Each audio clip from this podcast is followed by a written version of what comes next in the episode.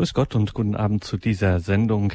Die Weltweihe von Fatima. Wir blicken zurück auf die Marianischen Tage in Rom mit Pfarrer Fritz May aus Langenfeld. Mein Name ist Gregor Dornis. Ich grüße Sie herzlich aus Berlin und freue mich, dass wir jetzt diese Sendung Zeit haben für einen Blick auf die Bedeutung Fatimas und diese beiden Tage, die ganz im Zeichen der Gottesmutter und unserer lieben Frau vom Rosenkranz standen. Im Vatikan ist man ja hohen Besuch gewohnt. Gestern allerdings empfing, empfing zunächst der emeritierte und dann der amtierende Papst Besuch, sozusagen allerhöchsten Besuch. Und zwar von einer Statue, die 1920 nach Beschreibungen eines portugiesischen Mädchens gefertigt wurde. Eine vielleicht, das denke ich, darf man schon sagen, vielleicht die Pilgermadonna schlechthin, die von Fatima. Sie begleitete zwei besondere Tage in Rom, Marianische Tage. Tausende Pilger erlebten gestern Abend eine sogenannte Via Matris also analog zur Via Crucis, dem Kreuzweg, eine gestaltete marianische Andacht und heute Vormittag eine heilige Messe, in der Papst Franziskus die Menschen der Gottesmutter von Fatima anvertraute. Und daran können wir nun wirklich nicht unbesehen vorbeigehen, sondern müssen das einfach nochmal in dieser Sendung Revue passieren lassen und gleichzeitig dieses fulminante Ereignis Fatima zur Sprache bringen. Pfarrer Fritz May aus Langenfeld weiß nicht nur so einiges über Fatima, auch sein Glaubens, sein Berufungsleben ist tief mit diesem Ort und dem, was sich dort abgespielt hat, verbunden. Und so ist das nicht nur kalendarisch, der 13. Oktober, irgendwie sein Tag. Nein, heute ist auch bei Radio Horeb irgendwie Fritz May Tag, denn er ist heute schon das zweite Mal auf Sendung. Wir freuen uns sehr, ihn nun in Langenfeld begrüßen zu dürfen. Grüß Gott, Pfarrer May. Ja, grüß Gott Ihnen, grüß Gott allen daheim und nochmal. Grüß Gott. Herr Pfarrer, Sie sind äh, Pfarrer in Langenfeld. Sie sind äh, vor, vorzüglich in der Schule tätig. Sie sind mhm. äh, Religionslehrer und mhm. da kennen Sie auch viele Hörerinnen und Hörer hier äh, auf Sendung, weil doch hin und wieder sind Sie mit Ihren Schülern auch hier auf Sendung. Mhm. Und äh, Sie haben, ich sagte es, eine besondere Beziehung zu diesem Ort Fatima und dem, was sich dort ereignet hat. Mhm. Also im im 20. Jahrhundert ganz am Anfang. Da spielte sich in diesem unscheinbaren Ort etwas ganz Außergewöhnliches ab. Was? Ja, ist wirklich ganz außergewöhnlich. Also, wenn man sich das auf der Zunge zergehen lässt, Grundschulkinder. Ein, ein kleines Mädchen von sechs Jahren, ein kleiner Junge von sieben Jahren und ein, klein, und ein kleines Mädchen von zehn Jahren beziehungsweise neun Jahren.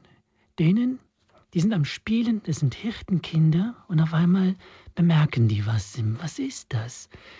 Und da war eine Gestalt irgendwie, so in ihrer Sprache total süß, so wie Kinder eben, so wie ein Junge in deinem Bettlaken gehüllt.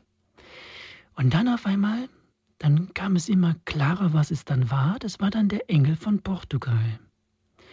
Das ging schon im Frühjahr 1916 los. Also die Kinder sind geboren 1908, beziehungsweise ja, 1907 die Lucia, der Francisco 1908 und die Jacinta 1910. Also die war für sechs Jahre. Und dann hat der Engel quasi dreimal die Kinder quasi darauf vorbereitet, dass dann nämlich am 13. Mai 1917 die Mutter Gottes den Kindern erschienen ist. In der Kuva da Iria, das heißt so, das ist das, das, das Tal des Friedens, komischerweise, Kuva da Iria, das Tal des Friedens. Und dann hat die Mutter Gottes war also sichtbar wie ein Mensch und hat dann zu den Kindern gesprochen. Und dann sagt sie, habt keine Angst. Ich tue euch nichts Böses. Woher kommen Sie? fragte fragte Lucia, die Mutter Gottes. Ich bin vom Himmel. Und was wollen Sie von mir? Ich bin gekommen, euch zu bitten, dass ihr in den folgenden sechs Monaten jeweils am 13. zur selben Stunde hierher kommt. Dann werde ich euch sagen, wer ich bin und was ich will. Ich werde danach noch ein siebentes Mal hierher zurückkehren. Und die Kinder so typisch. Komme ich auch in den Himmel? Ja. Und Jacinta? Auch. Und Franz, Francisco? Auch. Aber er muss noch viele Rosenkränze beten. Das Gespräch geht noch weiter. Aber so, sie haben richtig mit der Mutter Gottes gesprochen. Und dann gingen die Erscheinungen dann weiter, der 13. Juni, der 13. Juli. Und dann waren schon so viele Leute da, dass dann, es ist wie ein Lauffeuer dann rumging. Es waren im, es waren im 13. Juni 50 Personen, 13. Juli waren es schon 4000. Und im August, dann hat die Polizei die Kinder verhört und hat sie dann entführt und dass das dann am 13. August keine Erscheinung sein konnte. Und als sie wieder freigelassen wurden aus dem Gefängnis, kam dann die Mutter Gottes am 19. August. Dann kam sie wieder am 13. September, dann waren es schon 25.000 Personen. Und dann zum Schluss am 13. Oktober, da waren es 70.000 Personen. Und da hat sie eben gesagt, wer sie ist. Sie ist die, sie ist die Königin des Rosenkranzes, dass sie eben uns bittet, jedes Mal hat sie gebeten, beziehungsweise die Kinder gebeten, den Rosenkranz zu beten. Und was für mich so faszinierend ist, wirklich faszinierend ist, diese Grundschulkinder, dass man sich das mal auf der Zunge zergehen lässt. Grundschulkinder.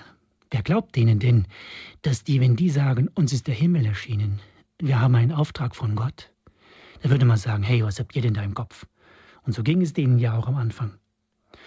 Aber wenn ich dann überlege, was müssen dann die Erwachsenen durchgemacht haben, angefangen von den Eltern, dann vom Pastor. Was muss der Pastor durchgemacht haben, bis er, dich, bis er sich durchgerungen hat zu sagen, Kinder, ich glaube euch. Was muss da in seinem Herzen passiert sein? Und dann, wie er dann zum Bischof dann gegangen ist. Und der Bischof dann, bis er dann geprüft hat, bis er gesagt hat, ja, ich glaube dir, Pastor. Und wie dann der Bischof den Mut hatte, dann nach Rom zu gehen und dann der Papst das geprüft hat und er hat gesagt, Bischof, ich glaube dir, beziehungsweise Kinder, ich glaube euch. Und das war dann 1930, da wurde es anerkannt schon, 13 Jahre also erst schon.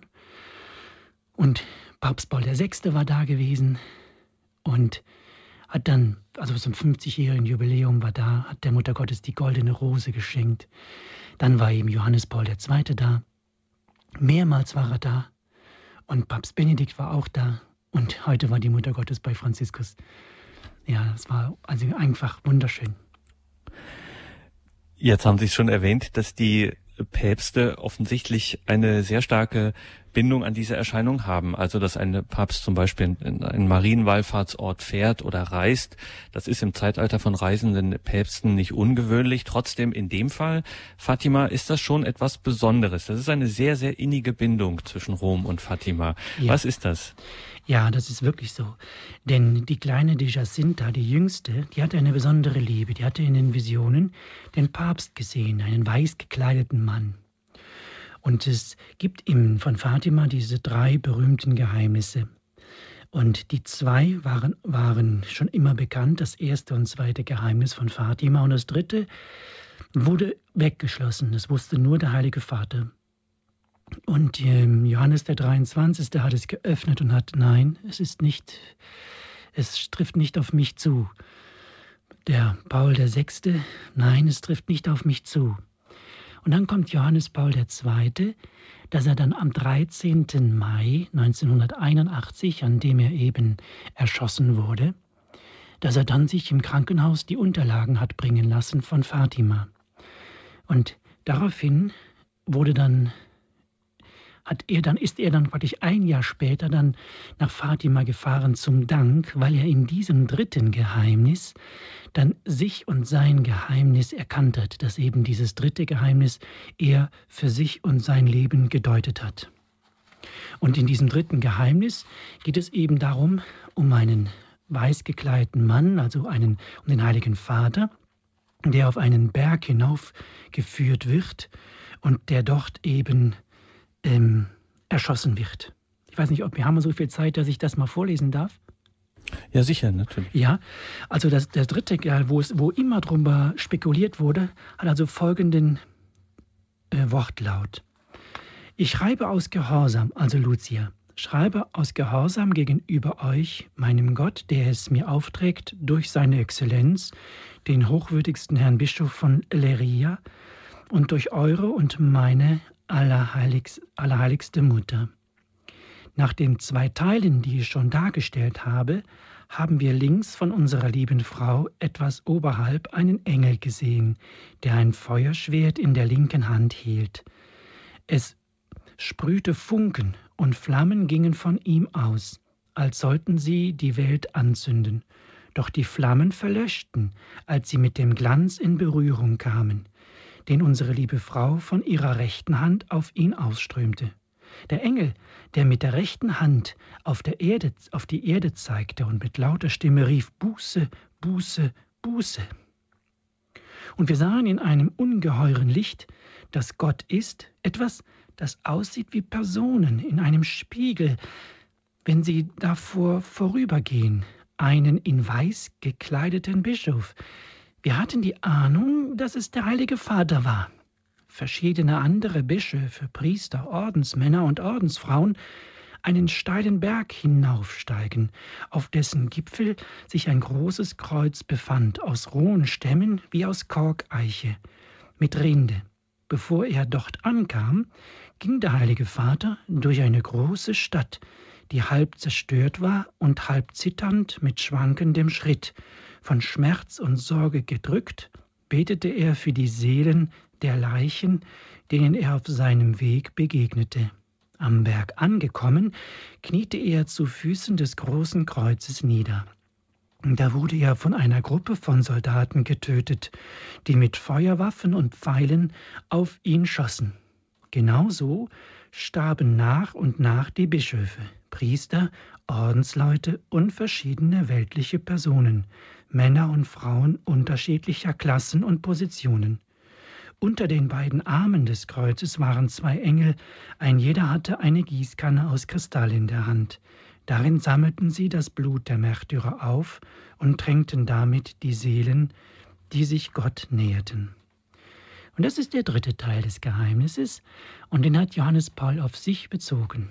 Und dann hat er nämlich so ernst gemacht, dass er ein Jahr später, also 1982, dann nach Fatima gefahren ist zum Dank und hat dann den Aufruf von Fatima, also das erste und zweite Geheimnis, nämlich die Weihe an die Mutter Gottes, dann vollzogen 1984. Da hat er das Marianische Jahr ausgerufen und hat dann zum Ende des Marianischen Jahres dann die, die ganze Weltweihe an die Mutter Gottes vollzogen. Das, was heute Mittag eben Papst Franziskus gemacht hat.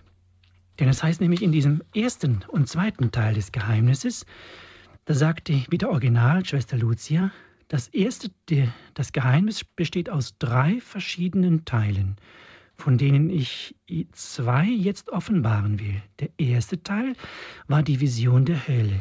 Unsere liebe Frau zeigte uns ein großes Feuermeer, das in der Tiefe der Erde zu sein schien. Eingetaucht in dieses Feuer sahen wir die Teufel und die Seelen, als seien es durchsichtige, schwarze oder braune, glühende Kohlen mit menschlicher Gestalt. Sie trieben im Feuer dahin, emporgeworfen von den Flammen, die aus ihnen selbst zusammen mit Rauchwolken hervorbrachen. Sie fielen nach allen Richtungen wie Funken bei gewaltigen Bränden, ohne Schwere und Gleichgewicht, unter Schmerzensgeheul und Verzweiflungsschreie, die einen vor Entsetzen erbeben und erstarren ließen. Die Teufel waren gezeichnet durch eine schreckliche und grauenvolle Gestalt von scheußlichen, unbekannten Tieren, aber auch sie waren durchsichtig und schwärz. Diese Vision dauerte nur einen Augenblick. Dank sei unserer himmlischen Mutter, die uns vorher versprochen hatte, uns in den Himmel zu führen. Wäre das nicht gewesen, dann glaube ich, wären wir vor Schrecken und Entsetzen gestorben. Wir erhoben den Blick zu unserer lieben Frau, die voll Güte und Traurigkeit sprach. Ihr habt die Hölle gesehen, wohin die Seelen der armen Sünder kommen. Um sie zu retten, will Gott in der Welt die Andacht zu meinem unbefleckten Herzen begründen. Wenn man tut, was ich euch sage, werden viele Seelen gerettet werden und es wird Friede sein. Der Krieg wird ein Ende nehmen. Das war der Erste Weltkrieg. Wenn man aber nicht aufhört, Gott zu beleidigen, wird unter dem Pontifikat von Papst Pius XII. ein anderer, schlimmerer beginnen. Wenn ihr eine Nacht von einem unbekannten Licht erhellt seht, dann wisst, dass dies das große Zeichen ist, das Gott euch gibt, dass er die Welt für ihre Missetaten durch Kriege, Hungersnot, Verfolgungen der Kirche und des Heiligen Vaters bestrafen wird. Um das zu verhüten, werde ich kommen, um die Weihe Russlands an mein unbeflecktes Herz und die Sühnekommunion an den ersten Samstagen des Monats zu verlangen. Wenn man auf meine Wünsche hört, wird Russland sich bekehren und es wird Friede sein. Wenn nicht, wird es seine Irrlehren über die Welt verbreiten, wird Kriege und Kriegsverfolgungen heraufbeschwören. Die Guten werden gemartert werden, der Heilige Vater wird viel zu leiden haben. Verschiedene Nationen werden vernichtet werden. Am Ende aber wird mein unbeflecktes Herz triumphieren. Der Heilige Vater wird mir Russland weihen, das sich bekehren wird, und der Welt wird eine Zeit des Friedens geschenkt werden. Das waren also die Originaltexte, ähm, die Sie jetzt äh, verlesen mhm. haben mit einigen kleinen äh, Ergänzungen von ja. Ihnen, dass wenn man sich das anhört, dann ähm, dann klackern schon einem Erwachsenen die Ohren, Pfarrer ja, May. Jetzt hat die wahr. Gottesmutter das kleinen Kindern in dieser Weise anvertraut und man kann sich vorstellen, wie gesagt, es handelt sich hier um Geheimnisse und auch die Beschreibung der Visionen dieser Schauungen, die den Kindern zuteil wurden, das sind eben Beschreibungen. Wir wissen nicht so wirklich, was sie gesehen haben. Nur eins wissen wir, das war schon ziemlich heftig. Ja. Und das diesen kleinen Kindern. Was, genau. was bedeutet uns das? Mir ist ganz wichtig, dass wir diese Spannung aushalten. Denn mir geht es ja jedes Mal neu, wenn ich das lese, dass ich das selber mit, mit spüre, dieser, dieser, diese unglaubliche Ernsthaftigkeit. Diese unglaubliche Ernsthaftigkeit, die mit Fatima verbunden ist.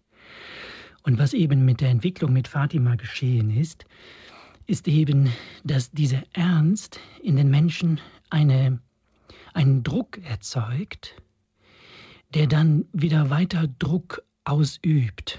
Dieses Wir müssen jetzt, ne, dieses in eine, in eine Enge treibt, in eine, die, die, ich würde schon fast vorsichtig formuliert sagen, die einfach vergisst, dass das Ganze aus der Liebe ist das Ganze aus der Liebe ist. Denn es war, diese ganze Offenbarung ist ja nicht ein, ein, der Himmel kommt und er verlangt Leistung von uns, sondern es ist ein in die Liebe getaucht werden, dass wir dabei ganz schnell aus dem Blick verlieren können. Denn die haben ja die Mutter Gottes gesehen und die ist ja so gut und so liebevoll, die haben die Liebe ja gespürt. In den Erinnerungen von Schwester Lucia auf Seite 167, dann sagt sie, als sie diese letzten Worte sagte, öffnete sie zum ersten Mal die Hände und übermittelte uns ein so starkes Licht, dass wie ein Widerschein von ihren Händen ausging. Es drang uns in die Brust und bis in die tiefste Tiefe der Seele, und wir erkannten uns selber in Gott, der dieses Licht war. Viel klarer als wir uns im besten Spiegel sehen konnten. Und das ist das, was die Kinder erlebt haben. Die haben sich absolut eingehüllt gefühlt in die Liebe Gottes. Und, Und das ist, ja. Und von genau dieser Dimension, dieser Liebe Gottes war in diesen Tagen auch viel die Rede genau, in Rom. Genau. Ähm, schauen wir noch mal ein wenig zurück. Es hat, ich meine, man muss es wirklich so sagen, der Papst war kaum ein paar Tage, könnte man sagen, im Amt und schon hat er gesagt, er möchte gern, dass sein Pontifikat äh, der Gottesmutter von Fatima geweiht werden mm. möge. Das ist auch so passiert am mm. 13. Mai. Mm. Was sagt uns das? Das sagt für uns dieselbe Ernsthaftigkeit und das finde ich so großartig. Denn wir haben ja in den letzten 90 Jahren eine große Entwicklung erlebt. Pius XII. hat 1942 diese Weltweihe an die Mutter Gottes vollzogen. Und nach diesem Datum gab es für die deutsche, das deutsche Militär keinen Sieg mehr. Grob. Ich weiß jetzt nicht in den Feinheiten, aber grob, so wird das überliefert, war das der Beginn des Endes vom Zweiten Weltkrieg. Und als dann Johannes Paul, ich sag's mal in ganz groben Schnitten, und als dann Johannes Paul II. dann 1984 diese Weihe vollzog, Das war praktisch der Anfang vom Ende von dem eisernen Vorhang. Anfang vom Ende vom eisernen Vorhang. Das nämlich dann in die Bekehrung quasi von, von, ähm, von Russland begann. Und darum ist der heutige Tag so wichtig.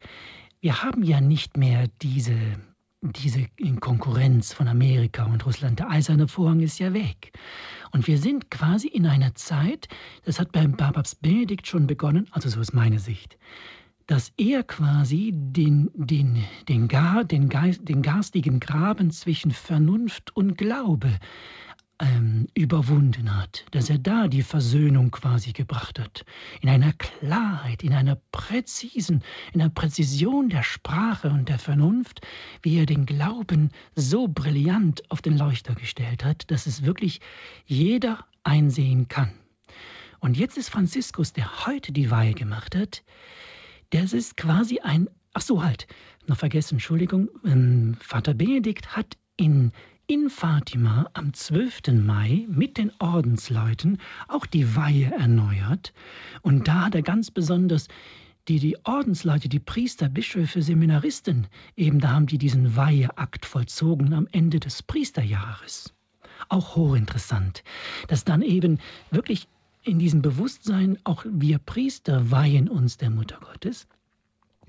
Und so ist es für mich diese Linie, dass quasi es wird es, es wird quasi ruhiger im heiligen Sinn, ruhiger ähm, in, mit dem Weltfrieden, obwohl es immer noch Kriege gibt. Und dass wir aber praktisch sagen, so, jetzt hat Vater, Vater Papst Franziskus heute quasi uns der Mutter Gottes geweiht. Uns, ganz einfach jeden Menschen aus der Liebe in die Liebe der Mutter Gottes hineingelegt eben nicht um irgendwelche großen Feindbilder zu in den Frieden zu bringen, sondern man könnte sagen, ganz einfach uns Kinder in die Arme der Mutter gelegt, mit derselben Ernsthaftigkeit wie die Päpste davor. Und damit hat er schon gestern den Anfang gemacht in einer Ansprache, die er äh, gehalten hat bei dieser marianischen Andacht und da als sowohl da als auch heute legte er Wert darauf, dass dieses Ereignis, dieser Weihe heute, dieses Weiheaktes auch im Jahr des Glaubens eben passiere, das ja Benedikt XVI. ausgerufen hat, in dem wir uns äh, befinden. Und da hat er eine Ansprache gehalten, wo es unter anderem auch um den Frieden ging. Wir hören da mal rein. Mhm. E liebe Brüder und Schwestern. Wir haben uns hier versammelt zu diesem Treffen im Jahr des Glaubens. Dieses Treffen ist Maria gewidmet, der Mutter Christi und der Kirche, unserer Mutter. Ihre Statue, die aus Fatima gekommen ist, helfe uns, ihre Gegenwart unter uns zu erfahren.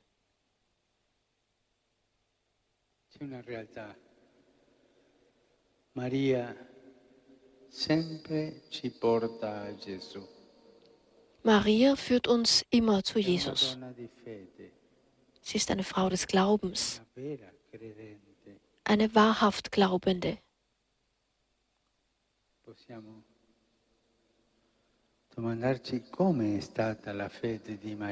Und wir können uns fragen, wie war nun der Glaube Marias? Das erste Element ihres Glaubens ist dieses.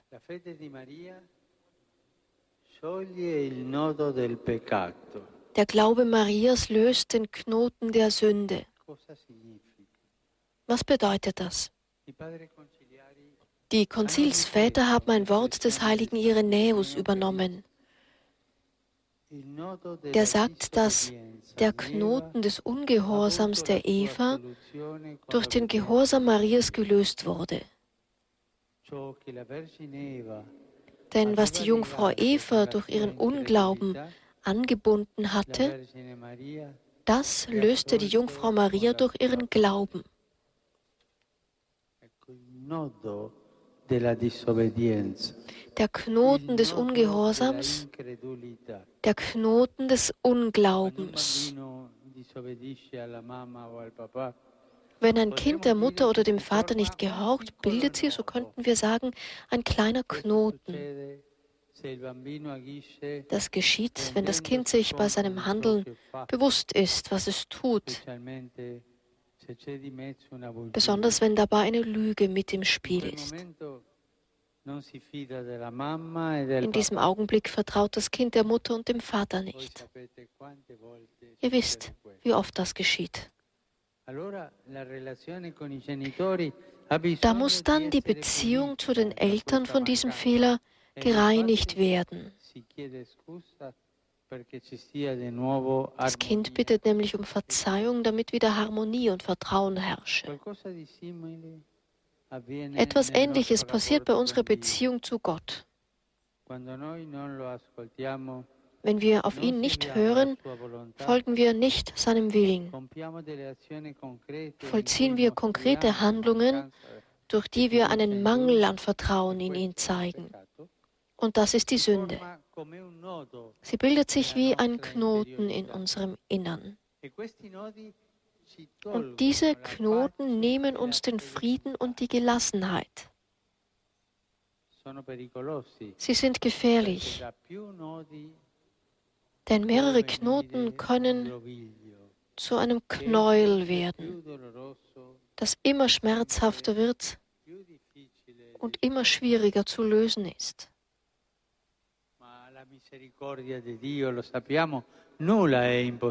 Aber für Gottes Barmherzigkeit, das wissen wir, ist nichts unmöglich. Auch die verworrensten Knoten und Knäuel lösen sich mit seiner Gnade.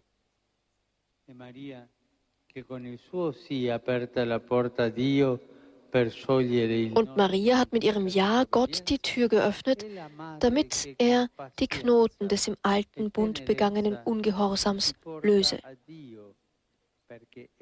Sie ist die Mutter, die uns mit Geduld und Zärtlichkeit zu Gott führt, damit er die Knoten unserer Seele mit seiner väterlichen Barmherzigkeit löse.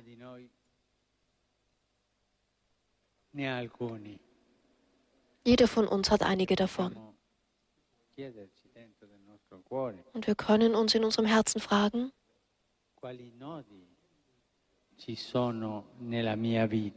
welche Knoten sind in meinem Leben? Eh,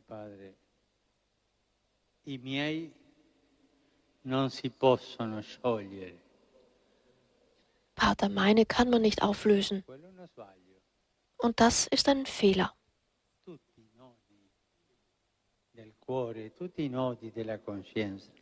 Alle Knoten des Herzens und des Bewusstseins und des Gewissens können aufgelöst werden. Ich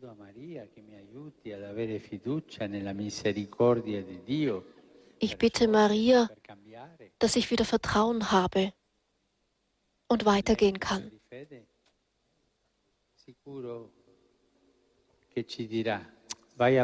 Und sicher wird sie uns sagen, und darauf können wir vertrauen, geh ruhig weiter.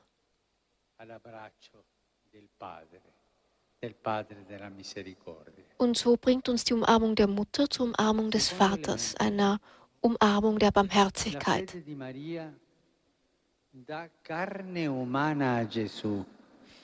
Das zweite Element, der Glaube Marias, gibt Jesus einen menschlichen Leib.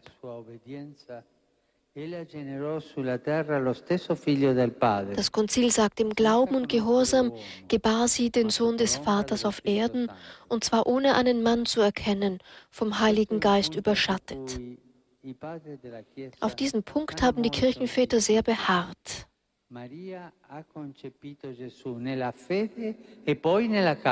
Maria empfing Jesus im Glauben und dann im Fleisch, als sie Ja zur Botschaft sagte, die Gott durch den Engel an sie richtete. Was will das besagen? Dass Gott nicht Mensch werden wollte, indem er unsere Freiheit überging. Dass er durch die freie Zustimmung Marias, durch ihr Ja kommen wollte ha chiesto, sei disposta a questo? E lei ha detto sì. Was aber in der Jungfrau Maria auf einzigartige Weise erfolgt ist, geschieht auf geistlicher Ebene auch in uns. Wenn wir das Wort Gottes mit bereitem und aufrichtigem Herzen aufnehmen und es in die Tat umsetzen. Es ist so, als ob Gott in uns Fleisch annehmen würde. Er kommt, um in uns zu wohnen, damit er in denen Wohnung nehme, die ihn lieben und sein Wort befolgen.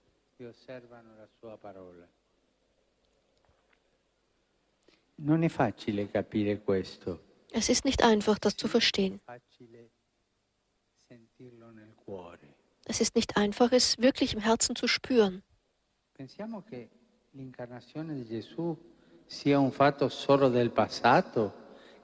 denken, dass die Menschwerdung Jesu vielleicht nur ein Faktum der Vergangenheit ist, das uns gar nicht betrifft.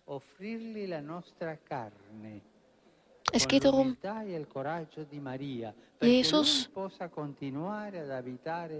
aufzunehmen, damit er fortfahren kann, unter den Menschen zu wohnen. Es bedeutet ihm, unsere Hände anzubieten, um die Kleinen und die Armen zu liebkosen, unsere Füße, um den Brüdern entgegenzugehen, unsere Arme, um den, der schwach ist, zu stützen und um im Weinberg des Herrn zu arbeiten.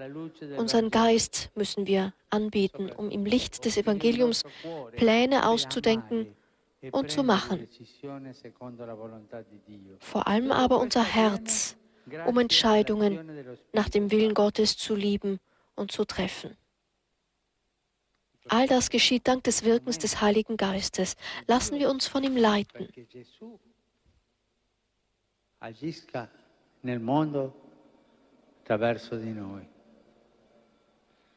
Jesus wirkt in der Welt durch uns. Das letzte Element ist der Glaube Marias als Weg.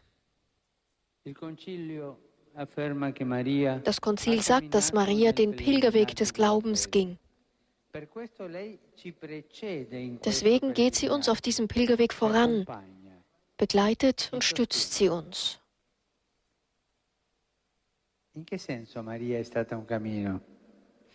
Inwiefern war der Glaube Marias ein Weg?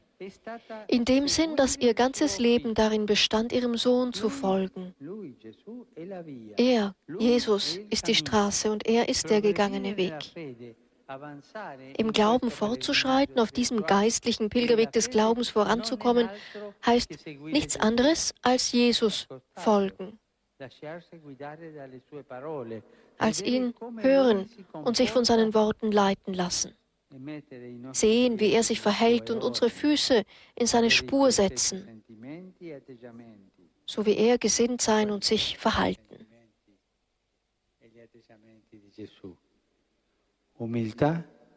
Und das sind die Haltungen Jesu, Demut, Barmherzigkeit, Nähe zeigen, aber auch Heuchelei ablehnen, Falschheit, Götzendienst. Der Weg Jesu ist der Weg der Liebe. Die Treu ist bis zum Ende, bis zur Hingabe des Lebens. Es ist der Weg des Kreuzes.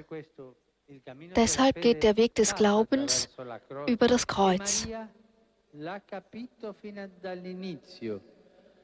Maria hat dies von Anfang an verstanden, als Herodes den eben erst geborenen Jesus umbringen wollte. Dann aber wurde dieses Kreuz schwerer, als Jesus abgelehnt wurde. Da trat der Glaube Marias dem Unverständnis und der Verachtung entgegen.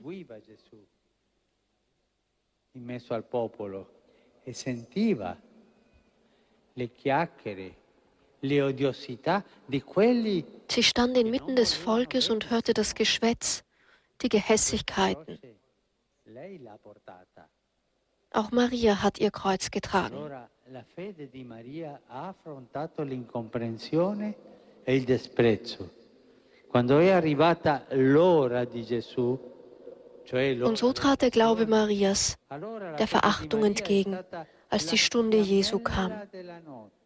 Da war der Glaube Marias das Flämmchen in der Nacht.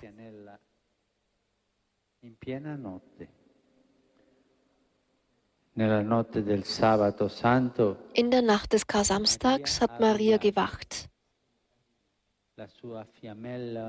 Ihr Flämmchen, klein, aber hell, brannte bis zum Morgen der Auferstehung. Soweit die Ansprache gestern von Papst Franziskus bei der Marianischen Andacht in Rom, eine Übertragung von Radio Vatikan. Es übersetzte Gudrun Seiler, ja, und just an dieser Stelle, kurz vor dem Ende dieser Ansprache, äh, unterbrach jäh die Verbindung zu Radio Vatikan. Ich darf Ihnen noch sagen, liebe Hörerinnen und Hörer, was der Heilige Vater noch sagte. Er sagte weiter, und als die Nachricht zu ihr drang, dass das Grab leer sei, breitete sich in ihrem Herzen die Freude des Glaubens aus, der christliche Glaube an den Tod und die Auferstehung Jesu Christi. Denn der Glaube führt uns immer zur Freude und sie ist die Mutter der Freude. Sie lehre uns, diese Straße der Freude zu gehen und diese Freude zu leben. Dies ist der Gipfel, diese Freude, diese Begegnung von Jesus und Maria, stellen wir uns doch vor, wie es war. Dies ist der Gipfel des Glaubensweges Marias und der Kirche. Wie ist unser Glaube? Halten wir ihn am Brennen wie Maria, auch in den schwierigen, in den dunklen Augenblicken? Habe ich die Freude des Glaubens gespürt? Und abschließend sagte der Heilige Vater, heute Abend, Mutter, danken wir dir für deinen Glauben als starke und demütige Frau. Wir erneuern unsere Hingabe an dich, du Mutter unseres Glaubens. Amen.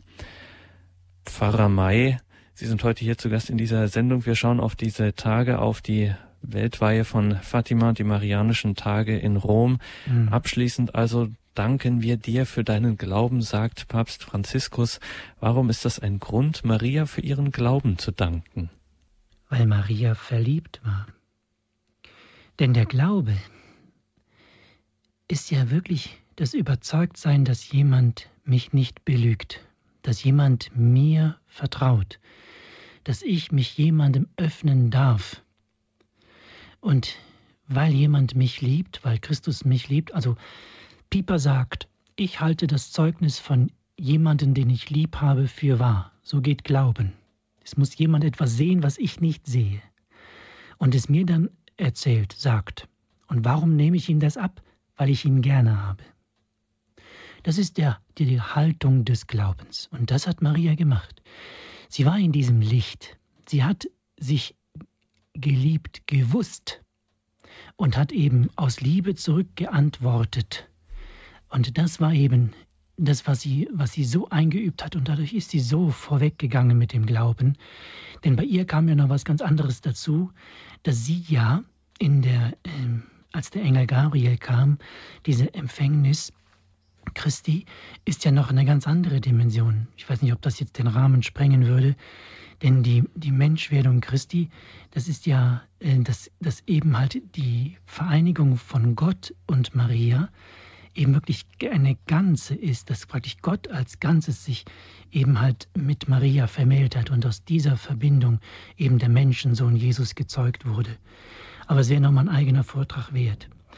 Aber das taucht ja auch äh, zum Beispiel in der Predigt in einem sehr starken Motiv hier gleich am Anfang äh, auf, die Knotenlöserin, ja. was ein erstaunliches Motiv ist, weil dieser argentinische Papst ja äh, eine besondere Beziehung hat zu der Maria, der Knotenlöserin. Da gab es oder gibt es ein, ähm, ein Andachtsbild in Augsburg mhm. und da war er in den 80er Jahren, hat Postkarten davon äh, mit nach Hause genommen, nach Buenos Aires und äh, das hat dort so äh, für Aufsehen gesorgt, dass es, äh, dass irgendwann um eine Kopie dieses Bildes gebeten wurde und jetzt ist es in äh, Buenos Aires eine eigene Pilgerkirche mit diesem Bild, wo dieses Bild der Knotenlöserin ja. verehrt wird. Mhm. Und äh, er sagte hier auch in der Ansprache, dass eben diese innige Verbindung ähm, Mariens mit Gott eben äh, uns auch helfen kann, äh, unsere inneren Knoten zu lösen. Und da greift er die, äh, auch die Sünde äh, nimmt er damit rein. Das ist eben sozusagen die, die Knoten in uns und das hat eine erstaunliche Parallele auch zur Fatima-Botschaft, ja, dass sie die Knoten, die Knotenlöserin ist. Und das ist ein schöner äh, Satz, wo er am Ende sagt, es ist nicht einfach, das alles jetzt zu verstehen, aber es ist einfach, es im Herzen zu spüren. Ja. Und das klingt so ein bisschen, als ob es, als ob wir glauben, es sei nicht einfach, weil wir schon so verknotet und so verkompliziert sind und deswegen in diese Herzensdimension eintauchen müssen, um diese Knotenlösung zu erlauben. Und dann wird's einfach. ja, es ist von der Haltung her einfach. Wenn ich das noch ergänzen darf mit dem Glauben von eben, das ist so, wenn ich dann mein Herz jemandem öffne, wird die Erkenntnis des anderen zu meiner Erkenntnis. Das Wissen des anderen wird zu meinem Wissen. Und Gott gibt ja sein Leben erkennend weiter und kennend und liebend weiter. Das heißt, wenn ich mich ihm öffne, ihm vertraue, wenn ich mich vertrauenswert halte, dass er mich liebt und mir vertraut, dann kommt es zu diesem Austausch. Und auch als ich jetzt nochmal die Ansprache hörte vom Heiligen Vater, kann ich nur sagen, diese Ansprache ist Fatima. Papst Benedikt hat, als er Kardinal Ratzinger war, äh, in der, im Kommentar zum dritten Geheimnis von Fatima Folgendes gesagt. In einem Gespräch hat mir Schwester Lucia gesagt, ihr werde immer mehr deutlich, dass das Ziel der ganzen Erscheinungen gewesen sei, mehr in Glaube, Hoffnung und Liebe einzuüben. Alles andere sei nur Hin Hinführung dazu. Und das ist mir so wichtig, dass wir das heute nochmal klar haben an diesem Fatima-Tag. Ich glaube, es könnte wirklich eine neue Ära von Fatima werden, dass dieses, diese Gewalt, ne, dieses, dieses Zeichen der Zeit, dass das eben was was da auf uns zukommt. Wir leben doch jetzt, dass wir wirklich, dass wir uns jetzt, jetzt, aber auch genau jetzt eben auf Gott einlassen, ihm vertrauen. Und dazu gehört auch dieses, was der Heilige Vater sagt mit unseren Knoten. Vater, die meinen kann man nicht lösen. Ne, dieses, es kann ja nicht sein, dass die Schwierigkeiten, die ich habe, wo ich mich schon dran gewöhnt habe, dass man die lösen kann. Ja, dieses, ich, ich, ich, ich, ähm, Vater Benedikt sagt, der Mensch ist eingehaust. Ja, ich hause mich ein in mein, in mein Herz mit meiner Biografie. Und das gilt es zu knacken. Eben durch Maria, durch ihre, ihre, ihren Glauben. Sie nimmt uns ja in ihr Herz hinein und sie trägt uns ja. Das ist ja, wenn wir eben die Andacht zum unbefleckten Herzen Mariens einüben. Das heißt, ich vertraue ihr ja. Wir müssen alle an den Punkt kommen, wo ich den Kindern glaube wo ich den Kindern glaube, sagt Jacinta, Lucia, Francesco, ich glaube euch. Ich glaube euch, dass das stimmt, dass die Mutter Gottes zu euch gekommen ist. An den Punkt müssen wir kommen, dass wir sagen, ja, ich nehme Fatima ernst. Der Engel sagte zu, zu den Kindern, es war so ernst, er sagte, Kinder, betet. Wie betet viel, was tut ihr? Na, er forderte sie auch auf zu beten, direkt am, am 1916. Da sagt er, die Herzen Jesu und Mariens haben mit euch Pläne der Barmherzigkeit vor. Das heißt praktisch, das ist, wenn ich in meiner Sprache so sage, wenn ich etwas eine heiße Kartoffel geschluckt habe und die steckt mir jetzt fest, dann muss ich sie verarbeiten. Ich muss sie verarbeiten und es gibt nur zwei Wege, wie ich sie rausbekomme. Und das ist mit all dem, was ich in meiner Seele auch aufnehme, was ich aufgenommen habe in meiner Seele, das muss ich verarbeiten, das habe ich im Hals. Und wenn ich das nicht will, ja, dann können Sie sich vorstellen, was passiert. Dann platze ich, dann ersticke ich. Und das ist das, was Fatima will, dass wir eben uns in der, aufgrund des Geliebtseins von der Mutter Gottes öffnen. Dass wir, das sagt der Vater ja auch, Heilige Vater Franziskus, ja auch mit dem in die Barmherzigkeit. Wie oft bringt er die Barmherzigkeit? Das ist doch diese Rachamim, das ist doch diese, diese, dieser, dieser Schoß Gottes, wo wir alles hineinbergen können, wo Christus all unsere Schuld getragen haben. Aber dafür müssen wir uns auch eingestehen, dass wir Sünder sind. Und weder das eine übertreiben noch das andere untertreiben, sondern wir sind Sünder und wir bedürfen der Barmherzigkeit. Sonst sind wir bei dem Pelagianismus der Frommen, wie es der Vater Benedikt in seinem Büchlein über die Hoffnung sagt. Und das, da führt uns die Mutter Gottes hin, dass in ihrem Glauben dass es, sie hätte sündigen können, aber sie wollte nicht. Wir meinen dann immer, wenn wir so in unserem Leben sind, ja, ja, die Mutter Gottes, die konnte ja gar nicht sündigen und, und überhaupt, die, die, die, die war ja, das ist ja eine andere, das ist ja, wir haben es ja viel schwerer. Und wir in der heutigen Zeit, dass man auch äh, neu evangelisiert oder früher war alles besser. Nein, das ist alles, das wissen wir doch alles gar nicht. Jetzt leben wir. Jetzt leben wir. Und da müssen wir dran arbeiten. Die Verheißungen, die mit diesen Botschaften verbunden sind, die sind ja phänomenal und es hört sich eigentlich gar nicht schwer an. Es ist ja nicht viel. Also die ja. Botschaften lassen sich ja oft einreduzieren auf äh, betet, kehrt um, äh, sühnt. Das sind, lasst euch eben auf die Barmherzigkeit Gottes ein. Ja. Das hört sich nicht schwer an und ziemlich einfach. Trotzdem tun wir uns so schwer damit. Das ist es. Das ist es. Denn das sind ja, es wird dann entweder aufgrund von Angst aufgenommen, dass ich meine, ach, wie soll ich das denn noch alles schaffen? Das ist wie wenn man dann eben sagt, ihr müsst beten, ihr müsst beten. Nein, das Beten, das kannst du doch gar nicht müssen. Das kann doch nur aufgrund der Liebe sein. Darum sage ich das tausende Mal und ich werde dann nicht müde. Wissen Sie, dass Sie liebenswert sind? Das frage ich tausende Mal meine Kinder. Und egal, wo ich predige, frage ich das auch die Menschen. Es geht darum, dass wir uns als Kirche miteinander versöhnen. Wir zwei fangen damit an, obwohl wir keinen Streit haben. Ne, aber wir zwei, dass wir uns versöhnen, dass wir einander wertschätzen, dass wir einander kennenlernen, dass wir als Kirche uns zutrauen, dass wir doch liebenswert sind dass wir liebenswert sind. Und das wird doch gerade in der Öffentlichkeit zerschlagen. Und es wird seit 2000 Jahren zerschlagen. Das ist doch klar. Darum liegen wir ja alle am Boden.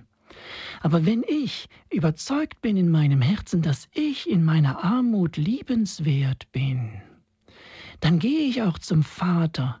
Ja, dann bin ich, dann bin ich weder der eine Sohn, der weggelaufen ist, noch der andere Sohn, der, der nicht weggelaufen ist und trotzdem gar nicht zu Hause wohnt, wo der dann den Vater anschwärzt und sagt, und mir gibst du nicht mal ein Ziegenböcklein und der Vater sagt, mein Kind, alles, was mein ist, ist dein. Der hat den ganzen Stall voll und hat es dann gar nicht gemerkt.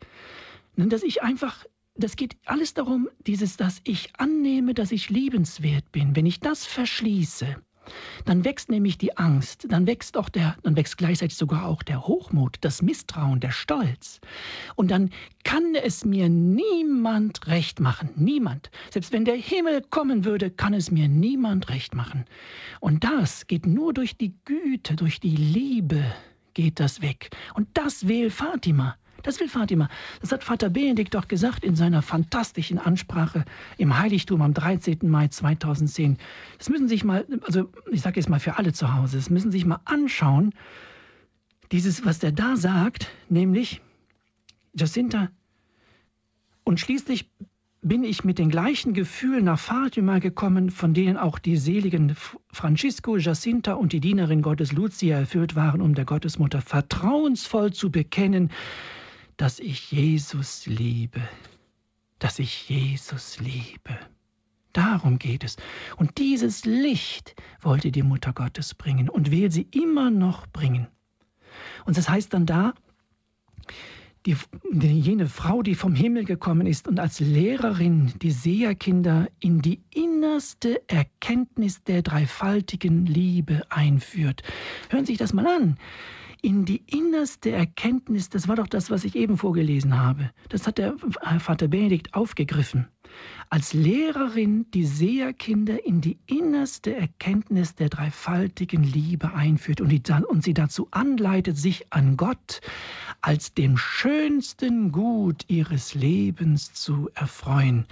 Und dann kommen wir auf Franziskus, wenn er sagt am Ende seiner Predigt gestern, dass es um die Freude geht. Das ist der Gipfel, diese Freude. Ne, die Mutter der Freude, sie hat dieses Flämmchen des Glaubens getragen und dann kommt diese Wucht der Freude, die ist für uns bestimmt in diesem Leben, auf dieser Welt und nicht erst nach unserem Tod. Denn Christus lebt doch in dieser Welt, auf dieser Welt. Er ist doch in jedem Tabernakel der Welt gegenwärtig und in all unseren Herzen wohnt er doch auch, wenn wir es doch nur zulassen. Die Weltweihe von Fatima, die Marianischen Tage in Rom, das ist unser Thema heute hier in der Standpunktsendung mit Pfarrer Fritz May aus Langenfeld. Heute gab es eine heilige Messe auf dem Petersplatz mit Papst Franziskus und am Ende dieser Messe kam er der Weiheakt. Man wusste nicht, wie es aussehen wird, was er dort äh, sagen wird. Er ist also zur Statue, zur Fatima Pilgermadonna gegangen, die ja dieser Tage in Rom weilt und sprach ein Gebet und was er da gesagt hat, was er dort gebetet hat, das hören wir uns jetzt an. Beata Maria, Vergine di Fatima. Unsere liebe Frau von Fatima, voller Dankbarkeit für deine mütterliche Anwesenheit, preisen wir dich selig zusammen mit allen Generationen. Wir preisen in dir die großen Werke Gottes, der nie müde wird, sich über die Menschheit voll Erbarmen zu beugen, um sie zu heilen und sie zu retten. Nimm den Weiheakt, den wir jetzt voller Vertrauen ausführen, gnädig an.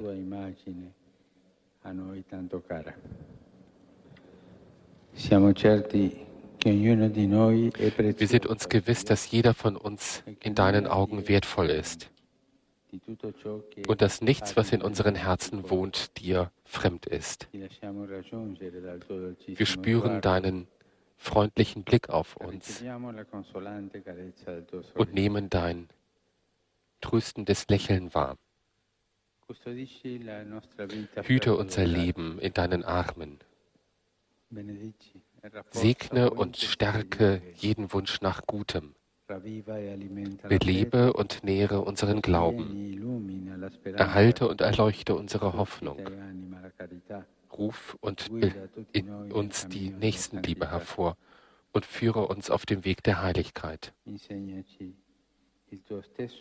Lehre uns deine Liebe für die Kleine und die Armen, für die Ausgeschlossenen und die Leidenden, für die Sünder und alle, die verzweifelt sind. Führe uns alle zusammen unter deinem Schutz und übergib uns alle deinem Sohn, unserem Herrn Jesus Christus.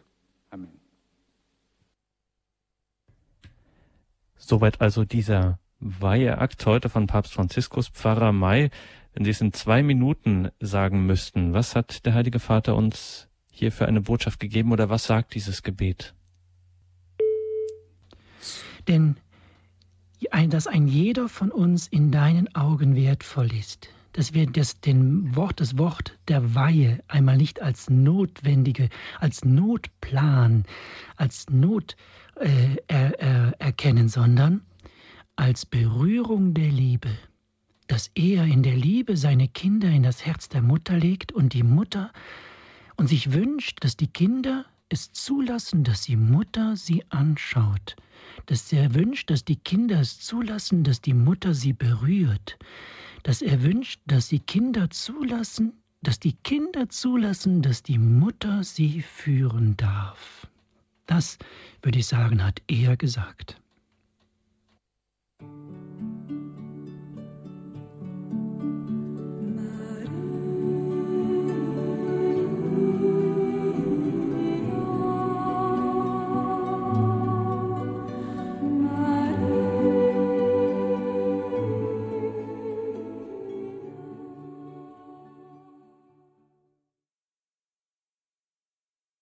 Die Weltweihe von Fatima ist unser Thema heute hier in der Standpunktsendung mit Pfarrer Fritz May aus Langenfeld. Herr Kraus aus Hilden ist bei uns. Grüß Gott, guten Abend. Guten Abend, guten Abend, äh, Fritz, hier ist der Stefan Kraus. Äh, ich wollte mal was fragen. Und zwar äh, interessiert mich mal über die, ähm, den Frieden, also was die Mutter Gottes gesagt hat in Fatima, dass ein Friede sein soll welcher Friede ist da gemeint? Also äh, der, der, der, Ende des Zweiten Weltkriegs war, kann ja nicht als Friede gemeint sein. Also äh, wird ja immer irgendwo, selbst, selbst wenn zwei Länder nicht untereinander Krieg geführt haben, wird es in, in den äh, meisten Ländern der Erde Bürgerkrieg gegeben, haben. Also äh, welcher Friede ist da gemeint oder wird mhm. der Friede? Oder, mhm. oder, wird der Friede erst dann, noch, dann erst noch kommen? So, das mhm. Ja, ist okay. Folgendes, Stefan, der, der Friede fängt erstmal in meinem Herzen an. Und da muss er sich da muss er sich richtig platzieren, da muss er einfach bleiben und sich ausbreiten. Und dann in den Herzen der anderen durch deine Berührung, durch deinen Frieden, durch deine Liebe. Finde, Vater Benedikt sagt in Fatima, die Gottesmutter hat ihnen geholfen, ihre Herzen der Universalität der Liebe zu öffnen. Und wenn ich dann eben in diese Liebe reinkomme, dann versöhne ich mich mit mir und mit den Menschen und dann komme ich in den Frieden. Und dann ist mir der andere nicht egal. Dann sind mir die Kriegsvölker nicht egal, dann sind mir, dann ist mir kein Mensch egal, denn der Liebe ist niemand egal. Und dann umfange ich diese Kriegsherde, diese Menschen, die Situationen in meiner Seele und lasse mein Herz praktisch von dieser Liebe verwunden. Denn das ist ja das Paradox der Liebe. Die kann den anderen ja nicht zwingen. Also werde ich quasi so wie Christus mit der Rachamim, mit der Barmherzigkeit, er macht sich zur Wunde. Das ist mein Weg. Das geht dann auch, das gilt dann auch für mich. Dass ich dann quasi sehe, daran leide, dass die Menschen die Liebe nicht leben wollen. Aber genau dadurch, wenn ich in diesem Liebesaustausch mit Gott bin, bringe ich quasi wie ein Katalysator diesen geistigen Smog der Welt in die Liebe des Vaters hinein, um dem anderen den Raum zu geben, dass er sagen kann, das will ich jetzt auch. Und dann ist als Folge schon der Weltfriede mitgedacht. Dass das bei sieben Milliarden Menschen ein langer Prozess ist, das ist ja wohl klar. Aber das ist schon gedacht. Danke ja. auf jeden Fall, Herr Kraus. Okay? Ja, danke schön. Mach's gut. Tschüss. Wieder einen schönen Abend, Herr Kraus. Ja, das hört sich so ein bisschen an äh, nach den Worten von Mutter Teresa, als sie mal gefragt wurde, gefragt worden sein soll von einem, der diese diese riesigen Säle sah und äh, die vielen Menschen, die sie da betreute, sagen wir es so, ähm, wo er gesagt hat, wie schaffen Sie das nur, diese vielen, vielen, vielen Menschen hier? Und dann sagte sie, äh, ich fange einfach irgendwo an. Ja, oder Franz von Sales wurde auch gefragt von einem jungen Mann, wie mache ich das, wie schaffe ich das mit dem Frieden? Da sagte der tatsächlich, schließen Sie die Türe leise. Mhm. mhm. mhm. Also ja. fang bei dir an. Und das ist, was Fatima lehren will. Vater Benedikt spricht von der, beim Adlimina-Besuch bei den Kardinälen von, von, von Portugal davon, sagt, sie hat dort ihren Lehrstuhl errichtet.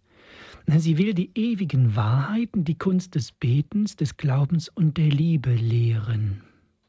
Also sie will das wirklich, da ist ihre Schule, da ist die Schule der Mutter Gottes in Fatima. Und das Ganze ist ein Prozess. Und quasi, es ist immer eine Eigenschaft der Liebe. Das ist die Schule der Mutter Gottes, das ist Fatima.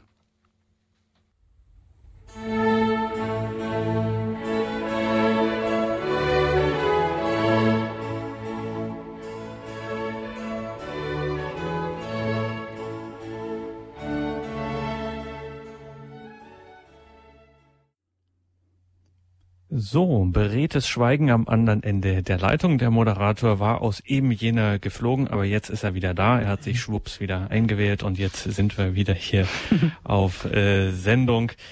Ja, ähm, jetzt haben wir von dem Frieden gesprochen und vom Glauben, Hoffnung, Liebe ja auch. Das tauchte ja auch in dem Weihegebet auf. Ja, ganz genau. Darum ist das ja tatsächlich Fatima. Ne, dieses Stärke und nähre den Glauben, erhalte und erleuchte die Hoffnung, erwecke und belebe die Liebe. Aber das mit dem Satz, was vorher er gesagt hat, wir lassen uns von deinem liebevollen Blick berühren. Und wir empfangen das, die tröstende Zärtlichkeit deines Lächelns. Ja, das klickt ja sofort. Die Mutter Gottes vom Lächeln bei der kleinen Therese. Sie war doch auch damals so krank. Und die Mutter Gottes vom Lächeln hat sie geheilt. Trauen wir das zu? Trauen wir das dem Heiligen Vater zu? Ja, ich traue es ihm zu, dass er genau das will, nämlich uns in den Blick der Mutter, wie hat er sie gestern genannt, die Mama, in ihre Arme legen und ihren tröstlichen, zärtlichen, ihres tröstenden, zärtlichen Lächeln, dass, er, dass sie uns damit anlächelt und uns wirklich meint, mich meint. Und mich auch meint, muss man immer wieder dazu sagen, nicht im Sinne von tu dieses und tu jenes, sondern Nein. hab das Vertrauen und lass es zu. Ja, weil du du bist, weil du wertvoll bist, weil du es bist. Und nicht, weil du das studiert hast, das gemacht hast, das gemacht hast und nicht aus irgendeiner menschlichen Schublade, sondern allein, weil du du bist. Wert praktisch ohne Hintergedanken. Ohne Hintergedanken. Und wenn man das macht, dann kann es passieren, dass Gott uns auch überrascht. Ähm, und ja, damit hat der Heilige Vater heute seine Predigt eingeleitet, dass Gott uns nämlich überrascht und noch mehr. Wir hören jetzt mal in die Predigt aus mhm. der Heiligen Messe von heute. Mhm. Nel Salmo abbiamo recitato Cantate al Signore un cantico nuovo Singt dem Herrn ein neues Lied, denn er hat wunderbare Taten vollbracht. Heute stehen wir vor einem dieser Wunder des Herrn, Maria. Ein bescheidenes, schwaches Geschöpf wie wir, das erwählt wurde, die Mutter Gottes, die Mutter seines Schöpfers zu sein. Gerade im Blick auf Maria möchte ich mit euch im Licht der Lesungen, die wir gehört haben, über drei Tatsachen nachdenken.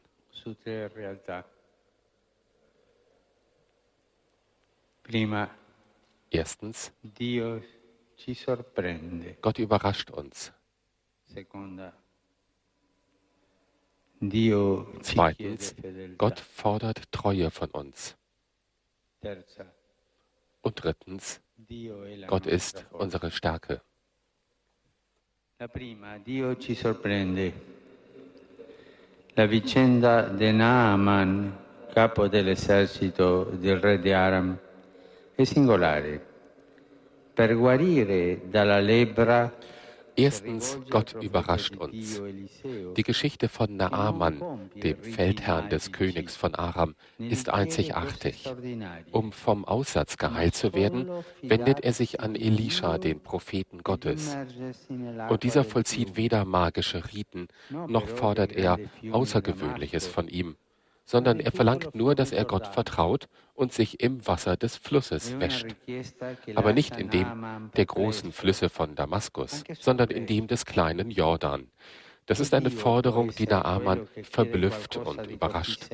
Kann denn wer so Einfaches verlangt, ein Gott sein? Er will umkehren. Doch dann tut er den Schritt, wäscht sich im Jordan und wird unverzüglich geheilt. Ecco Dio ci sorprende. È proprio nella povertà, nella debolezza, nell'umiltà che si manifesta e ci dona il suo amore Da sehen wir es. Gott überrascht uns. Gerade in der Armut, in der Schwachheit, in der Niedrigkeit zeigt er sich und schenkt uns seine Liebe, die uns rettet, die uns heilt und die uns Kraft verleiht. Er erwartet von uns nur, dass wir seinem Wort folgen und ihm vertrauen. Das ist auch die Erfahrung der Jungfrau Maria. Angesichts der Verkündigung des Engels verbirgt sie nicht ihre Verwunderung. Es ist das Erstaunen zu sehen, dass Gott, um Mensch zu werden, ausgerechnet sie erwählt hat, ein einfaches Mädchen aus Nazareth, das nicht in den Palästen der Macht und des Reichtums wohnt, das keine außerordentlichen Heldentaten vollbracht hat, aber das offen ist für Gott und das fähig ist, ihm zu vertrauen.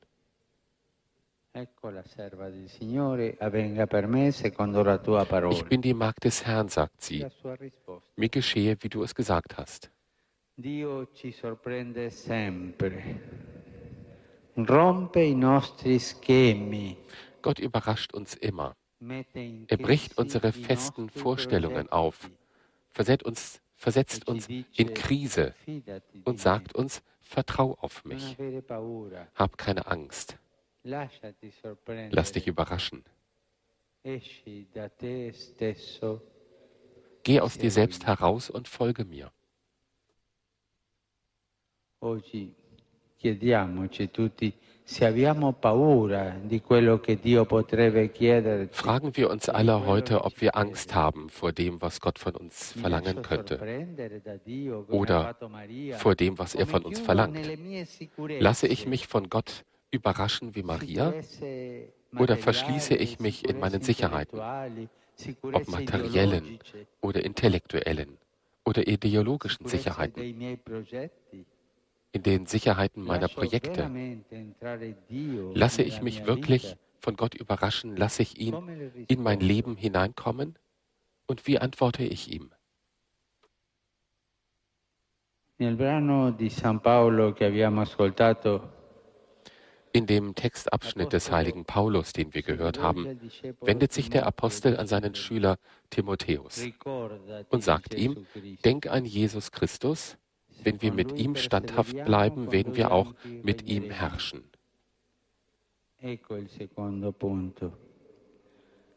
Ricordarsi sempre di Cristo, la memoria di Gesù Cristo. E questo è perseverare nella fede. Dio ci sorprende con il suo amore, ma chiede Das ist der zweite Punkt. Immer an Christus denken und standhaft bleiben im Glauben.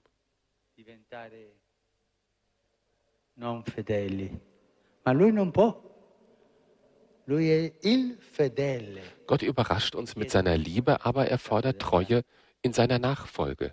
Wir können untreu werden, aber er kann das nicht. Er ist der Treue. Denken wir daran, wie oft wir uns für etwas begeistert haben, eine Initiative, einen Einsatz, aber dann angesichts der ersten Probleme haben wir das Handtuch geworfen. Und das geschieht leider auch in den grundlegenden Entscheidungen, wie in der Ehe. Die Schwierigkeit, beständig zu sein, treu zu sein gegenüber den gefassten Beschlüssen, gegenüber den übernommenen Verpflichtungen. È facile dire sì, ma poi non si riesce a ripetere Oft ist es leicht, Ja zu sagen, doch dann gelingt es einem nicht, dieses Ja täglich zu wiederholen täglich treu zu sein. Maria hat Gott ihr Ja gesagt. Ein Ja, das ihr bescheidenes Leben in Nazareth völlig umgewälzt hat. Aber es war nicht das einzige.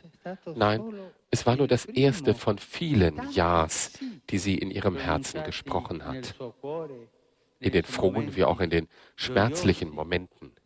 Viele Ja, die in jenem unter dem Kreuz ihren Höhepunkt gefunden haben.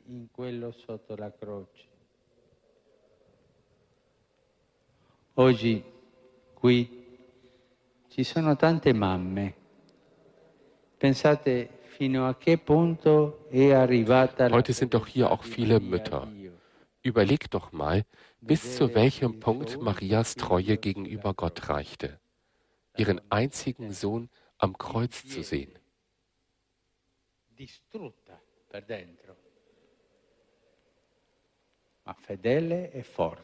Sie ist völlig zerstört von innen, aber gleichzeitig treu und stark. Fragen wir uns, bin ich ein Gelegenheitschrist oder bin ich immer Christ?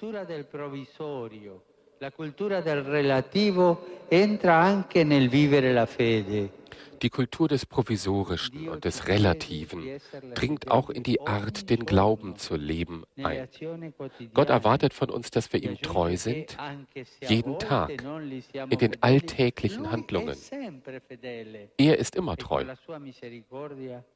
Und mit seiner Barmherzigkeit wird er nie müde, uns die Hand zu reichen, uns wieder aufzurichten, uns zu ermutigen, den Weg wieder aufzunehmen, zu ihm zurückzukehren, damit wir ihm unsere Schwachheit eingestehen und er uns seine Kraft schenkt. Das ist der definitive Weg. Auch in unseren Schwächen, auch in unseren Sünden nie auf der Straße des Provisorischen gehen. Glaube ist definitive Treue, wie bei Maria. Und der letzte Punkt, Gott ist unsere Stärke. Penso ai dieci leprosi del Vangelo guariti da Gesù. Gli vanno incontro, si fermano a distanza e gridano, Gesù Maestro, abbi pietà di noi. sono malati. Ich denke an die zehn Aussätzigen aus dem Evangelium, die von Jesus geheilt wurden. Die gehen ihm entgegen, bleiben von ferne stehen und rufen, Jesus, Meister, hab Erbarmen mit uns. Sie sind krank, brauchen Liebe, brauchen Kraft, suchen jemanden, der sie heilt. Und Jesus reagiert, indem er sie alle von ihrer Krankheit befreit. Bestürzend ist es aber zu sehen, dass nur einer zurückkommt um mit lauter Stimme Gott zu loben und ihm zu danken. Jesus selbst bemerkt das. Zehn haben gerufen, um Heilung zu erlangen. Und nur einer ist zurückgekommen, um mit lauter Stimme Gott seinen Dank zu bekunden und zu bekennen, dass Gott unsere Stärke ist. Lob und Dank zu sagen.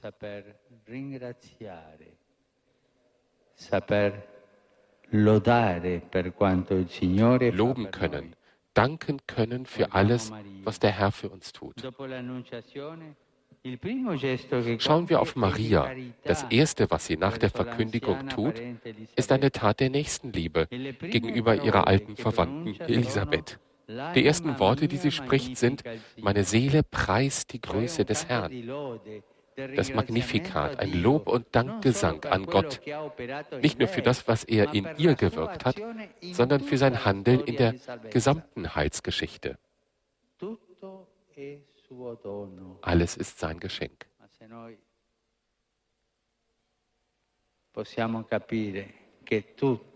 Wenn wir das doch verstehen könnten, dass alles Gabe Gottes ist, wie viel Glück, wäre das in unserem Herzen.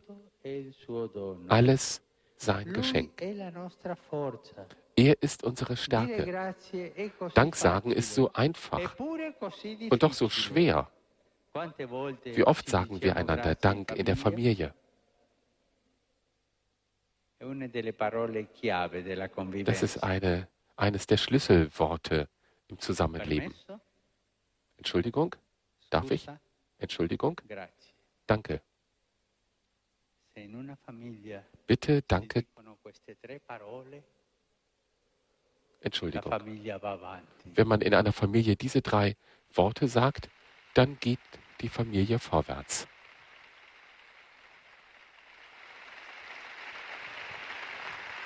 Permesso? Scusami. Grazie. Bitte? Entschuldige bitte. Danke. Wie oft sagen wir Danke in der Familie? Und wie oft sagen wir dem Danke, der uns hilft, der uns nahe ist, der uns im Leben begleitet? Oft nehmen wir alles selbstverständlich. Und das geschieht auch Gott gegenüber. Es ist leicht zum Herrn zu gehen, um irgendetwas zu bitten. Aber ihm zu danken, das kommt einem gar nicht in den Kopf. Wenn wir nun in der Eucharistiefeier fortfahren, wollen wir die Fürsprache Mariens erbitten, damit sie uns hilft, uns vorbehaltlos von Gott überraschen zu lassen, ihm jeden Tag treu zu sein und ihn zu loben und ihm zu danken, weil er unsere Stärke ist.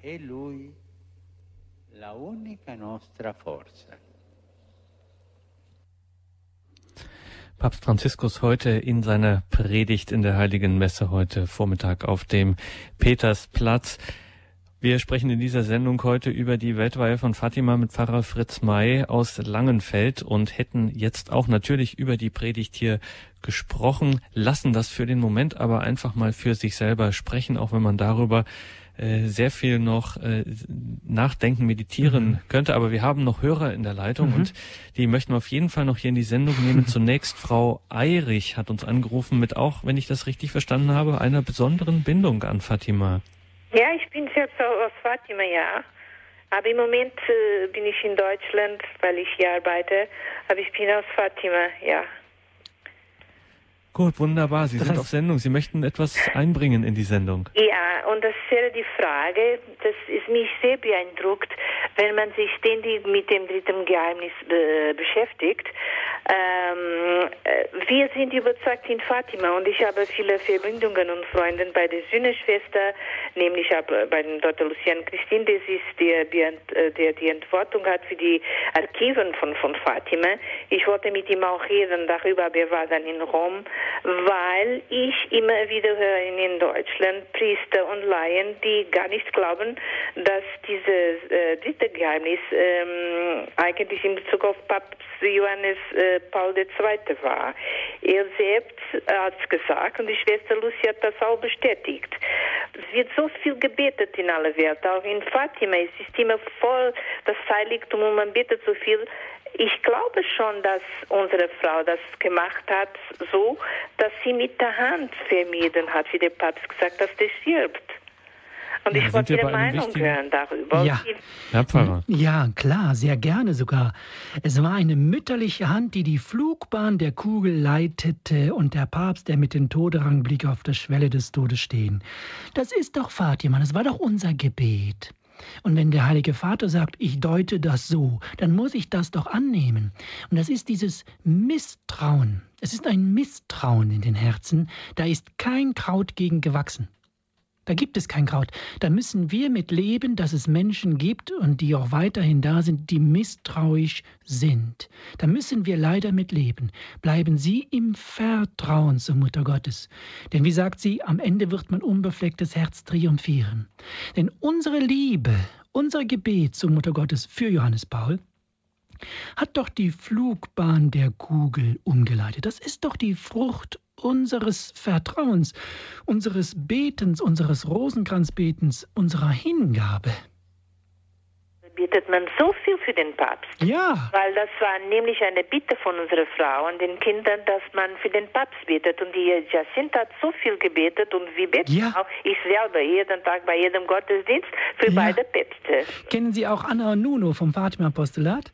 Ja, ja, ja. Ja, ja, die haben erzählt, von, dass ihre Verwandten auch damals so alt waren wie die Kinder, die, ich glaube, Großeltern dabei. Und die kannten sich und die haben erzählt, nein, die lügen, belügen uns doch nicht. Das ist doch, das, wir waren doch eine große Familie. Das Meine war, Familie ist auch verbunden mit denen. Meine Schwester ist- hat noch äh, Freunde, die äh, zur Familie von Jacinta gehören. Eine Ja. Cousine, die Ja. äh, Grundschullehrerin war, lebt noch. Ja. Äh, und sie sind stark mit, äh, mit, äh, mit der Familie verbunden, eigentlich mit der Botschaft. Ich bin so aufgewachsen mit dieser Liebe zu unserer Frau von Fatima und Fatima. Ich bin jedes Jahr dort. Ich arbeite in einem Pfarrhaus, bin äh, Pfarrhelferin und der Pfarrer feiert auch immer, hat heute auch schon gefeiert, Fatima-Tag. Und ich stehe das Jahr auch dort und äh, betet in der Kapelline und ja, ich bin ein Kind von Fatima. ja, wunderschön. Es ist also, äh, und das hat mich sehr beeindruckt, weil das sind Priester, die so, so gute Priester sind. Und warum zweifeln sie dann? Nein, gib Wir mir das. warten immer, dass das ist, diese, diese, diese, das Danke, Frau ich- Eirich. Ich möchte ungern jetzt Ihrer, Ihrem leidenschaftlichen äh, Vortrag da äh, jetzt da reingehen, aber wir haben auch noch weitere Hörer in der Leitung. Danke auf jeden Fall für Ihr Zeugnis und dass Danke Sie sich hier auch. in der Sendung äh, eingebracht haben. Das war wirklich äh, sehr schön, jemanden äh, zu hören, der da so hineingewachsen ist und aus dieser ähm, Tradition kommt. Wenn ich noch ganz kurz eines ähm, ergänzen darf, es gibt auch eine beeindruckende äh, Episode in Erinnerungen des jetzigen Kardinals äh, Cevic, der damals der Privatsekretär von Johannes Paul II. Äh, war und ihn auch begleitet hat, als Johannes Paul II. den Attentäter Ali Aksha im Gefängnis besuchte und beschreibt, wie ähm, Ali Aksha höchst unruhig, geradezu Ja. beängstigt war und gesagt hat, warum sind Sie nicht gestorben? Ich habe Ja. genau gezielt, ich habe das eines Ja. ein tödliches Geschoss. Ich, warum sind Sie nicht gestorben? Genau. Ähm, das war ist auch eine sehr beeindruckende Geschichte. Aber jetzt gehen wir wirklich weiter zu Herrn Feldmann nach Kassel. Grüß Ja, Gott. guten Abend. Hallo. Guten Abend. Ja, Feldmann Kalkunda. Mir ging es um Folgendes. Ich habe in meinem Leben erlebt, was Frieden wirklich ist. Dieser Frieden ist wirklich da. Nur, ich muss von meinen egoistischen Vorstellungen runter. Ich darf nicht eigene Ideale formulieren, wo es auch immer herkommen mögen. Und sie mögen auch gut sein. Aber ich muss sie korrigieren lassen durch Jesus und vor allen Dingen durch die Heilige Kirche, durch die Lehre der Heiligen Kirche. Wenn ich dann meine Auffassung der Kirche anpasse, dann komme ich zu dem, was der heilige Don Bosco in seinen Träumen mit den Schiffen gesagt hat. Wenn ein Schiff vor Anker geht an Maria und Jesus, dann Ja. ist Frieden. Die beiden Säulen. Auch die Leute, die dann auf mich böse sind, weil ich vorher vielleicht mal Mist erzählt habe. Mir gar nicht schade. Ich bin unter dem Schutz der Gottesmutter und des Heilands, wenn ich jetzt Gehorsam übe ja. und mich diesem Gehorsam füge, das ist wirklich Frieden und das geht. Das geht. Ja, es das geht war wirklich. mein Auf, das soll ich sagen, dass das geht. Klasse, das geht wirklich. Ja, und das geht. Aha, klasse. Ich danke Ihnen von Herzen. Ja, bitte und grüß Gott, alles Gute. Ja, ade. Ade. Dankeschön. Danke, Herr Feldmann. Alles Gute nach Kassel. Voll ja. schön. Aha, wir merken, wir könnten noch den ganzen Abend äh, weiter über dieses Thema sprechen und wie immer in diesen Sendungen, wenn es gerade so richtig äh, in den Fluss kommt, müssen wir auch langsam schon an oh, das Ende, äh, an das Ende der Sendung denken. Ähm, äh, lasse ich mich, der Papst stellt ja dann immer so rhetorische Fragen auch in den Predigten, ne? dann lasse ich mich von Gott überraschen wie Maria oder verschließe ich mich in meinen Sicherheiten, genau. in meinen Plänen, genau. ähm, sich von Gott überraschen zu lassen. Auch dafür ist die Gottesmutter ein äh, Beispiel. Das ist mit unseren Augen betrachtet ja nicht immer ein Spaziergang. Also diese Überraschungen können schon sehr die können schon ordentlich ausfallen und äh, auch wirklich an unsere Substanz gehen. Äh, trotzdem ist es das Ziel unseres Lebens, äh, uns auf Gott einzulassen. Und äh, das äh, anders scheint es nichts zu werden. Jetzt helfen Sie uns, Pfarrer May, zum Abschluss dieser Sendung nochmal in dieses Vertrauen, dass uns das gelingt, Glaube, Hoffnung und Liebe. Ja, sehr gerne. Und zwar, mir ist nochmal ganz wichtig, diese Schule der Mutter Gottes. Das ist kein Widerspruch zu irgendeinem, was in der Lehre der 2000 Jahre war, sondern es kommt wirklich die Mutter Gottes selbst im Auftrag vom Vater selbst. Das heißt praktisch aus der Liebe selbst. Und sie ruft die Kinder, sie nimmt ihre Verantwortung sehr, sehr, sehr ernst. Und jetzt müssen wir praktisch unser Herz berühren lassen von dieser Liebe und es annehmen, dass es eben nicht um Strafe geht sondern dass, sie, dass die Liebe uns ruft, dass wir Ja zur Liebe selbst sagen, die uns nie überfordert, die uns fordert. Oh ja, die fordert uns total, dass wir nämlich dann selber zur Liebe gewandelt werden. Das fordert, das ist ein Prozess, der ist wirklich anstrengend und dann fängt man auch schon mal an zu quieksen. Ist ganz normal. Aber es ist immer, was dabei immer dazu gehört, ist die Liebe. Immer, immer. Und dann, ich glaube, ich, ich glaube, ich mag schauen, wie alt ich werde, aber ich glaube, ich werde damit nicht aufhören können, das zu erklären, was alles dazu gehört, diese vielen, vielen Facetten der Liebe. Aber es ist immer nur das eine, dass ich die Liebe lebe. Und das geht aufgrund der Wurzel, dass ich überzeugt bin, dass ich liebenswert bin. Und wenn das Fatima bewirkt hat, wenn das der heilige Vater Franziskus heute geschafft hat mit der Weihe, dass wir als Gläubige uns bewusst werden, wir sind als Kirche liebenswert. Wir sind als Christen liebenswert. Puh, dann haben wir eine Ahnung von dem, was Frieden bedeutet auf dieser Welt. Die Weltweihe von Fatima, das war heute das Thema in der Standpunktsendung bei Radio Horeb und Radio Maria in Südtirol. Sie hörten Pfarrer Fritz May aus Langenfeld. Liebe Hörerinnen und Hörer, natürlich auf horeb.org können Sie diese Sendung morgen im Laufe des Tages dann downloaden auf Ihren Computer oder rufen Sie 08323 96 120 an und bestellen Sie sich eine CD. Dies natürlich auch wieder möglich im Info äh, im, im Tagesprogramm der Sendung, da gibt es ja auch dieses CD-Symbol auf horror.org zum Anklicken. Da kann man das dann auch online sich eine CD bestellen.